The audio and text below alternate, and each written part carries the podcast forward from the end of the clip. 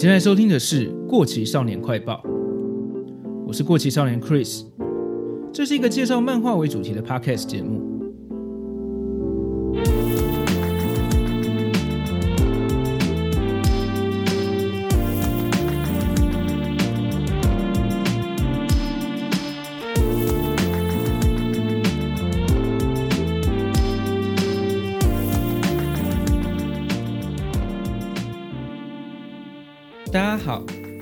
在今天的节目开始之前，我要先回复一个 Apple Podcast 上面的五星留言，是来自……嗯，抱歉，我不知道怎么念你的账号。好，标题是“喜欢《封神演义》，邀请御宅文青，很棒”。他说到：“嗯，难得听到有人讨论《封神演义》，实在很棒。两个都喜欢漫画对谈的人，实在很难得。”只是也许两位还不大熟，不好意思放开来闲聊，所以本集表现的都稍微逊色于两个人各自的单集。这集过程中看得出来，准备了脚本，也准备了问题，可惜的就是两人的交流感较少，所以很像在跟不熟的教授面试。但邀请来宾是个里程碑，相信会越来越棒的。喜欢，谢谢你的回复，你说的没有错，《封神演义》那集是我第一次邀请来宾。所以要怎么样在节目中跟别人一起讨论一个作品，我自己也都还在学习当中啊。希望之后有机会的话能更顺畅一点。关于很像在跟不熟的教授面试，这个比喻也太有趣吧？我有给 Gala 看这个留言，我们都觉得很好笑。谢谢你喜欢我们的节目，也很高兴能收到这样的回馈跟建议。欢迎大家多多来留言，或是透过 email 来信，有什么建议都欢迎直接跟我说。好。那我们就开始今天的节目吧。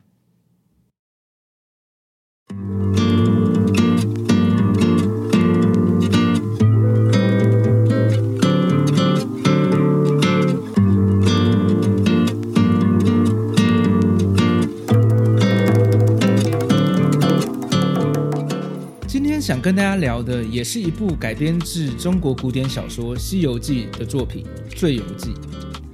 这部作品大约在两千年的时候，在台湾非常红，非常有人气。我觉得它很厉害的地方是，当时要在台湾爆红的少年漫画，大部分都会是有在三大周刊、呃宝岛少年、新少年快报跟热门少年 Top 上面连载的作品。而这部《醉游记》当年并没有在台湾的周刊连载，但是却有超高的人气，不管是动漫迷之间的讨论度。同人圈的二创作品，或是 cosplay，甚至当时玩具模型店的一些盒玩跟公仔等等，都有《醉游记》的一席之地。它会有这样的人气，我觉得有三个主要的原因。第一个当然就是这部作品的设定，在当年真的是非常非常的前卫。《西游记》在华语世界是老梗到爆的题材嘛，大家从小到大都看过各种媒介、各种改编的版本。就算是日本人改编的连续剧，也通常是在既定的框架里面走所谓的去西天取经的故事流程。但是《醉游记》的作者风仓和也老师，除了把四个主角设计成不同类型的帅哥，个性上也都有非常颠覆的设定。性格暴躁的三藏，随身携带着左轮手枪；斯文的八戒，跟自己的姐姐相爱。过去更因为杀了大量的妖怪而从人类变成妖怪，好色的悟净是人类与妖怪的混血儿等等。一路上他们抽烟、喝酒、打麻将，样样都来。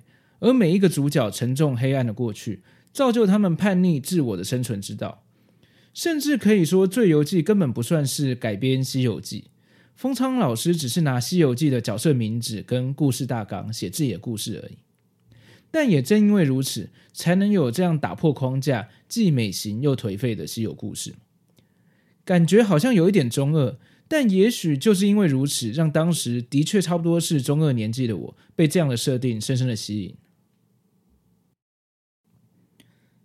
第二个，我认为他在台湾有高人气的原因是，他受到大量的女性读者喜欢。虽然他的分类当时东立出版社是把它分在少年漫画里面。但是他的女性读者很明显的比男性读者多非常多，这情况当然也不是很意外啊。四个主角除了外形都是美型男，他们不同的个性跟悲惨的过去，除了让不同口味的女生都能找到自己的菜，也能激起女性对角色的同情跟怜爱感。我想，一方面是因为作者风仓和也老师本身也是女性吧，在这些角色的设计上，不管是外形还是个性，自然更能掌握到女性读者喜欢的元素，这是男性漫画家比较无法做到的。另外，因为风仓老师是同人志漫画家出身的，他还有创作一些 BL 题材的作品。而《醉游记》虽然没有很直接的 BL 内容，但是角色之间的互动跟羁绊，不确定作者有没有心，但是看着有意义的台词，都让喜欢 BL 元素的族群能投射自己的想象。我觉得这是这部作品当时爆红蛮重要的一个原因。其实对于男性读者来说是比较没有这样的感受的。以我自己来说，当时我很喜欢这部作品，主要是因为，嗯。《西游记》竟然能改成这样，哎，哇，帅！每个人都这么叛逆又反骨，帅！哇靠，悟空要暴走了，大开杀戒，太帅了！大概是这样的感觉。另外还有一件趣事，就是当时我在租书店看到风昌老师的另外一部作品，叫做《男男醉游记》，我以为是跟《醉游记》相关的衍生创作之类的，结果租回去看是完全无关的校园 BL 作品，让当时的我有点傻眼。那时候还有在同学之间传阅，让一群高中男生大开眼界。最后一个原因，我觉得是动画的加持。我这边说的是台湾大约在二零零零年左右播放的第一部电视动画《幻想魔传醉游记》，总共有五十集。我记得当时有很长一段时间是在电视上可以看得到的。印象中动画版蛮多原创的剧情，内容我几乎都忘光了。只记得，虽然动画原创的部分塞了很多不是很重要的搞笑剧情，但是在描写一些沉重的心情或是角色独白的手法上还蛮特别的。常常会用全黑的画面中轮流出现像漫画分镜一样的格子，搭配角色的独白，呈现一些悲伤的回忆或是角色的心境。还有会在同一个画面中同时呈现人物的表情特写以及反黑的人物动作远景。而且都会配上沉重的、恰到好处的配乐。当时我觉得这些手法跟意境还蛮特别、蛮厉害的。后来我查了一下，第一部动画《幻想魔传最游记》的导演伊达永登，后来也是《火影忍者》的动画导演。回想了一下，《火影》也是有一些这样的场景，可以看到类似的手法。总之，这部《幻想魔传最游记》让这位导演伊达永登一举成名。更因为动画获得了广大的回响，决定延长集数变成五十集。目前在 YouTube 上面可以找到完整的作品，虽然画质跟画面比例真的很老旧，但是如果对它的表现手法有兴趣的话，可以去看一下。跟后面第二部、第三部动画作品比较起来，风格真的不太一样。所以我觉得台湾这边应该就是因为动画的热播，加上当时木棉花很认真的出了很多周边。让这个作品在台湾没有周刊连载的情况下，还是非常有人气。我想那时候可能很多喜欢这部作品的粉丝是只有看过动画而没有看过原作漫画的。那以上三项就是我个人猜测《醉游记》当时在台湾有高人气的原因。其中最主要，我觉得还是因为动画的关系啊。跟动画比较起来，《醉游记》漫画的连载命运实在不太顺利，不仅中途因为换了出版社。导致连载中断了一阵子，后期风昌老师更因为不止一次遇到了很严重的健康问题，必须长期的休息。但是风昌老师似乎在条件许可的情况下，仍然坚持着把《醉游记》画下去，不定期的恢复连载跟出版单行本。因为这些种种原因，《醉游记》的漫画本传有三部，分别是东立代理的第一部《醉游记》，一共九集；长鸿代理的第二部。《醉游记 Reload》一共十集，第三部则是回到东立代理的《醉游记 Reload Blessed》，目前出了三集，但是目前是暂停连载中。这三部的剧情是连续的，是《醉游记》这个故事的主线剧情。另外，东立在二零一九年还有代理一本《醉游记译文》，是在讲述三藏的师父如何成为前一代光明三藏法师的故事。而今天主要介绍的《醉游记外传》是唯一一部已经完结的《醉游记》相关作品，但是这四本单行本前后连载了将近十年的时间。我自己是在二零零一年，哇，是二十年前了，我还是高中生的时候，买了《醉游记外传》第一集的单行本，当时觉得很好看，但是一直没有后续，一直到十年后，二零一一年，我已经在上班的时候，突然在书店看到外传的二到四集，竟然一次出完了。那时候的我其实对《醉游记》已经没有学生时代那么着迷了，只是想说终于出完了，而且还完结了，那就收一收吧。结果外传的故事真的非常非常的精彩，甚至可以说我更喜欢外传大于本传。除了它是一部很完整的故事，在剧情上虐心的程度，我想有看过的人应该都会鼻酸吧。那接下来就要专门介绍这部《醉游记外传》。《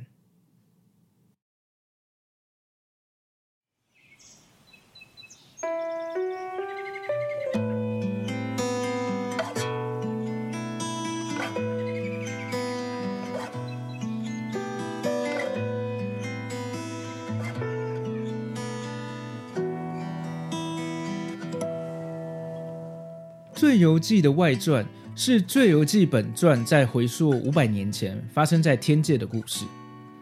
我想大家都很熟悉《西游记》中孙悟空跟唐三藏结伴同行之前，悟空大闹天宫的故事，也都很清楚三藏、八戒、悟净的前世是金蝉童子、天蓬元帅跟卷帘将军的典故。而《醉游记》外传中，风昌老师取样了这些角色。为这四个人之间打造了《西游记》原作所没有的羁绊。老师在单行本第一集的后记中提到，原作《西游记》分为两个段落，前半就是悟空从石头蹦出来，后来大闹天宫，最后被如来佛祖收服的故事；后段就是师徒四人前往西天取经。但是在日本，一般大众比较熟悉的是后半段，日本改编的电视剧也都是从师徒四人出发取经开始演。所以，对风昌老师来说，前半段就有很大的改编空间。《醉游记外传》基本上的故事架构，其实比较像一个架空的国家内部发生政治斗争的故事。以下开始会包含剧透的部分，大家可以斟酌一下，看想不想被爆雷。《醉游记外传》的故事大概是这样的：观世音菩萨的外甥金蝉童子，是在天界处理文书的一个文官。对生活感到厌倦，平时就是一脸厌世的表情跟态度。某一天，人间界花果山的石头蹦出了一个黄金眼眸的小孩，因为金黄色的眼睛象征着灾祸，所以被抓到天界。于是观世音就把收留这个小孩的任务交给了金蝉童子。金蝉帮他取名为悟空，在天界开始了新生活。随着剧情，悟空认识了天蓬元帅。卷帘将军以及年龄相仿的斗神太子哪吒，金蝉也受到了悟空的影响，对人打开心胸，并且和天蓬、卷帘成为好友。在风昌老师设定的世界观之下，这个天界就像是一个国家，而天蓬跟卷帘是这个国家的军官。这个国家的一个不成文惯例是，所有人是都不会杀生的，但是他们要管理人界的秩序。所以，当人界出现了妖怪，军队就要负责去收服妖怪，并且封印起来。但是，故事中出现的妖怪一年比一年强大。后来到了军队也难以收服的时候，这时候一位家族没落的文书官李塔天建议让他的儿子哪吒担任天界中唯一可以杀生的特殊职位——斗神，负责杀害这些妖怪。因为父亲的命令而成为杀人机器的哪吒。其实就是李塔天企图掌握政治权力的棋子，在哪吒优秀的表现之下，李塔天获得了一人之下、万人之上的地位。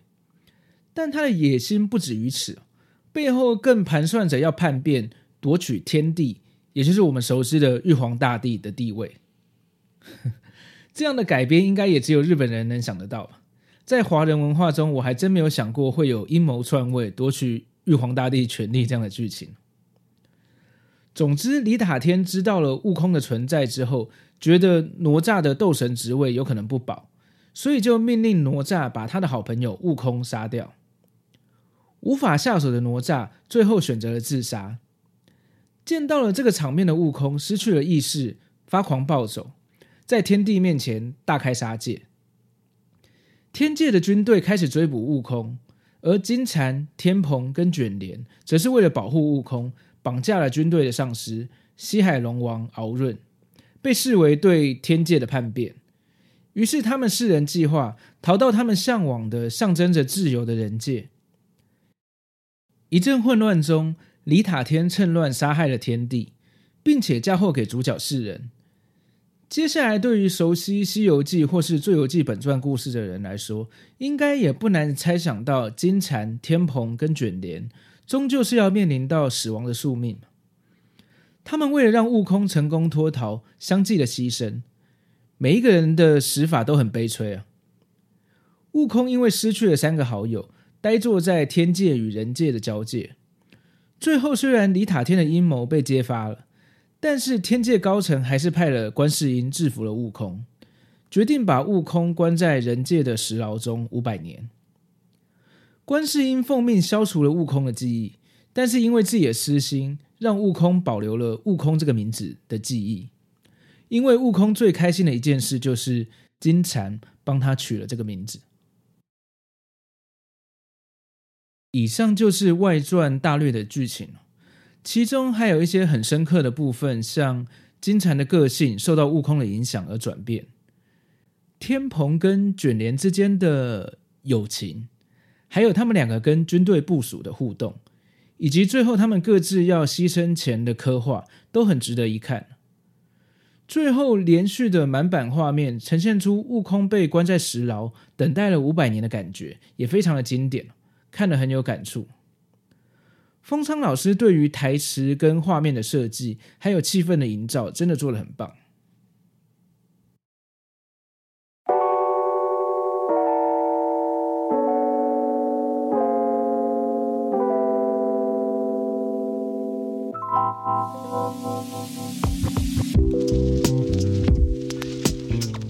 外传可以说是《醉游记》系列作品中剧情最完整的一部。老实说，对于本传，我已经几乎忘记剧情的细节了，因为当时单行本在台湾出版的速度实在太不稳定、太慢。那时候我只看到了第二部《醉游记 Reload》的一半，大概二零零六年左右就没有继续看。后来才知道，原来风昌老师是连续遇到了相当严重的健康问题。先是二零零七年因为子宫病变，必须摘除子宫。二零一零年，又罹患了特殊的罕见疾病，手术之后失去了右边脸颊的骨头，上颚牙齿跟鼻子之间也失去了隔挡，必须移植骨头跟植入人工填充物。这时候差不多是连载到本传第二部《最游记 Reload》的最后几集。很令人佩服的是，除了现在医疗的进步已经让老师就算失去了颚骨，还能恢复到能跟人对话，老师坚强的意志力更支持着他继续创作《醉游记》的故事。本传第三部《醉游记 Reload Blast》就是在老师一边和疾病奋斗，一边在能力所及之下断断续续连载的。二零一七年，为了庆祝《醉游记》二十周年。官方公布了一段影片，是老师撑着虚弱的身体，花了五个小时画原稿的记录影像。笔下的三藏从原稿到上色，表现出了生命力，真的很让人感动。其实老师一直到今年都还有因为并发症的问题需要安排手术，在这边希望丰昌老师的身体状况能越来越稳定，在条件许可的情况下，也期待能继续看到《醉游记》的后续故事。我在做这集的时候，才回想到，当年我真的蛮喜欢这部作品。除了有买本传跟外传的单行本，还另外收了两本相关的小说跟动画设定集。当时可是连轻小说这个名词都还没有出现的年代啊！现在小说的内容我早就忘光了，毕竟是二十年前看的。而本传的单行本，当时每隔一两年才出一本，又被分成好几个版本，让当时的我搞不太清楚，所以后来我就完全弃追了，甚至我自己都完全忘记我曾经很喜欢《醉游记》这部作品。还好这次做了这集，让我的回忆都回来了。虽然这次我只复习了外传的内容，但是也让我决定要把本传后续的单行本继续买回来，支持封昌老师。未来看完本传的部分，也许有机会再做一集跟大家分享吧。最后，我想稍微讨论一下，同样是改编中国古典小说，《醉游记》和之前聊过的《封神演义》在改编的手法上有什么差别？藤崎龙的《封神演义》是根据日本翻译过后的原作小说改编的，所以藤崎老师算是熟读了原作的故事，在故事的骨干中发挥天马行空的创意来做翻转。所以，当我知道这些改编后的结果跟原作其实是有某种程度的呼应的时候，会觉得改编的真的很厉害。而风仓老师的《醉游记》比较像是拿原作的角色设定跟故事大纲来写自己想说的故事，我觉得可以说它算是《西游记》的同人作品。不知道跟风仓老师是同人漫画家出身有没有关系？《醉游记》本身甚至这么多年来主线剧情并没有推进的太多。大部分的重点都着重在角色个性的描写，他们的生存之道啊，呈现出角色之间的羁绊等等。不过，不论改编的手法是哪一种，最重要的是能带给我们精彩的作品。而不管是《封神演义》还是《醉游记》，我觉得都做到了。推荐大家有机会都可以找来看看。那今天的节目差不多到这边，如果你喜欢的话，非常欢迎在你收听的平台上订阅这个节目。也欢迎把这个节目推荐给你的朋友。如果方便的话，请在 Apple p o c k e t 上给我一个五星好评。也欢迎追踪我的 IG 跟 FB 粉丝团。这里是过期少年快报，我们下次见，拜拜。